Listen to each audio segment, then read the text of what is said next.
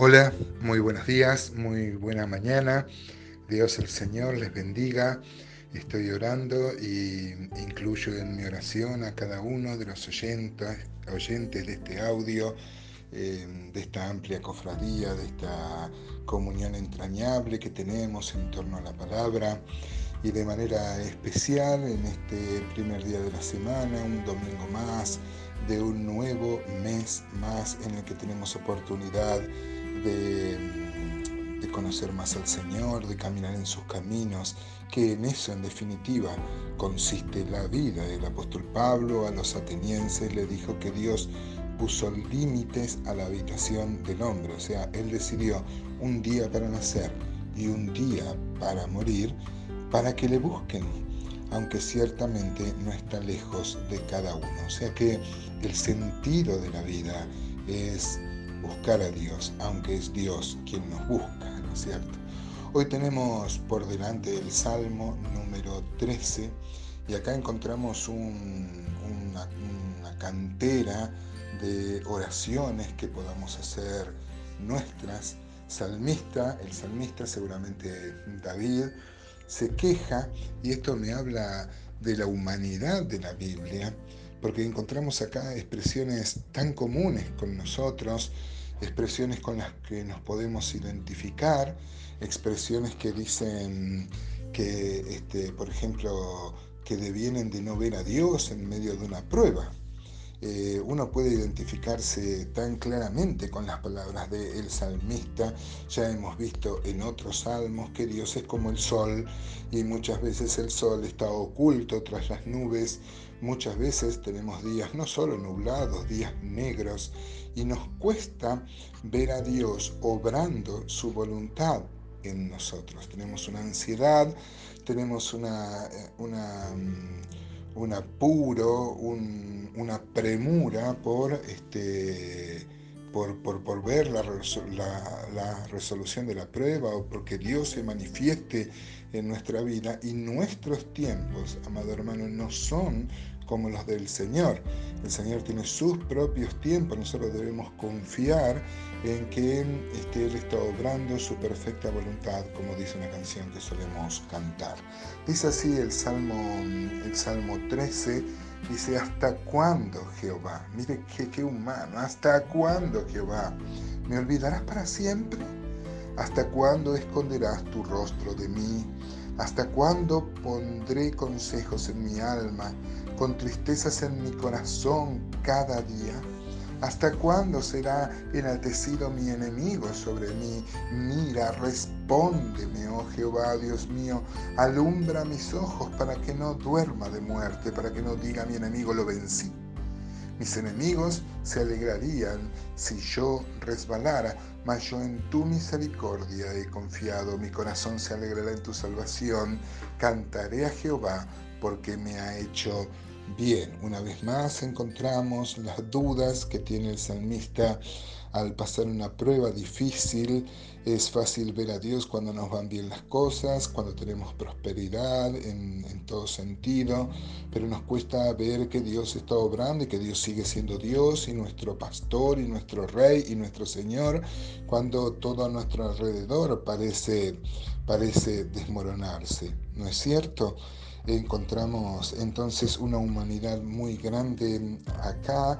Este, David este, pide que Dios se manifieste porque teme que al final el enemigo venza. La Biblia dice que nosotros tenemos guerra espiritual y nosotros también tenemos una guerra espiritual y toda prueba que nos toca pasar es una tentación a dejar de creer. Satanás se puede regodear en una victoria sobre nosotros. Sobre ese punto recordaba el Salmo 25, que ya lo vamos a ver en su oportunidad.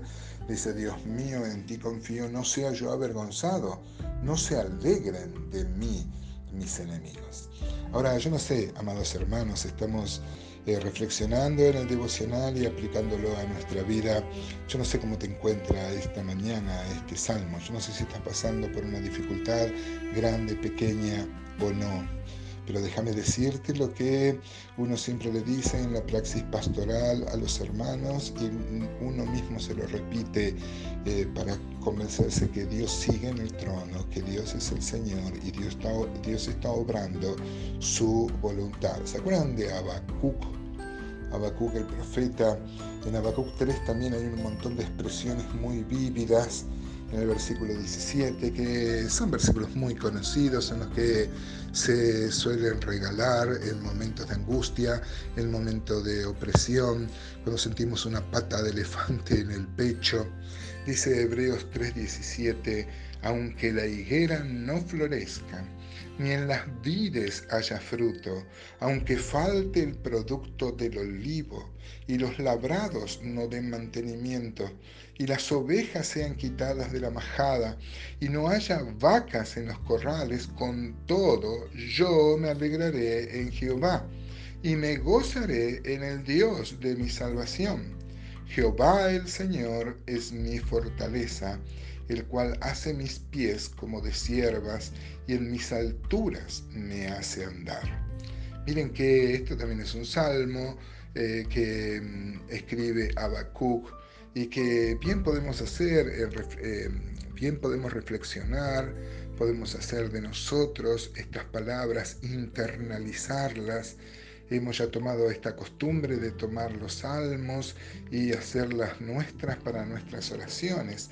Y dice, aunque la higuera no florezca, ni en las vides haya fruto. El vino en, en, la escritura es símbolo de alegría, de santidad. Por supuesto, Dios está en contra de la borrachera, claro que sí, pero el vino es un fruto bendito y acá, aunque no haya aunque la higuera no florezca, y aunque falte el producto del olivo, o sea, las aceitunas que daban ese aceite tan preciado, ese aceite que no solo servía para lo comestible, servía también con eh, fines de de sanidad, se usaba para limpiar las, eh, las heridas.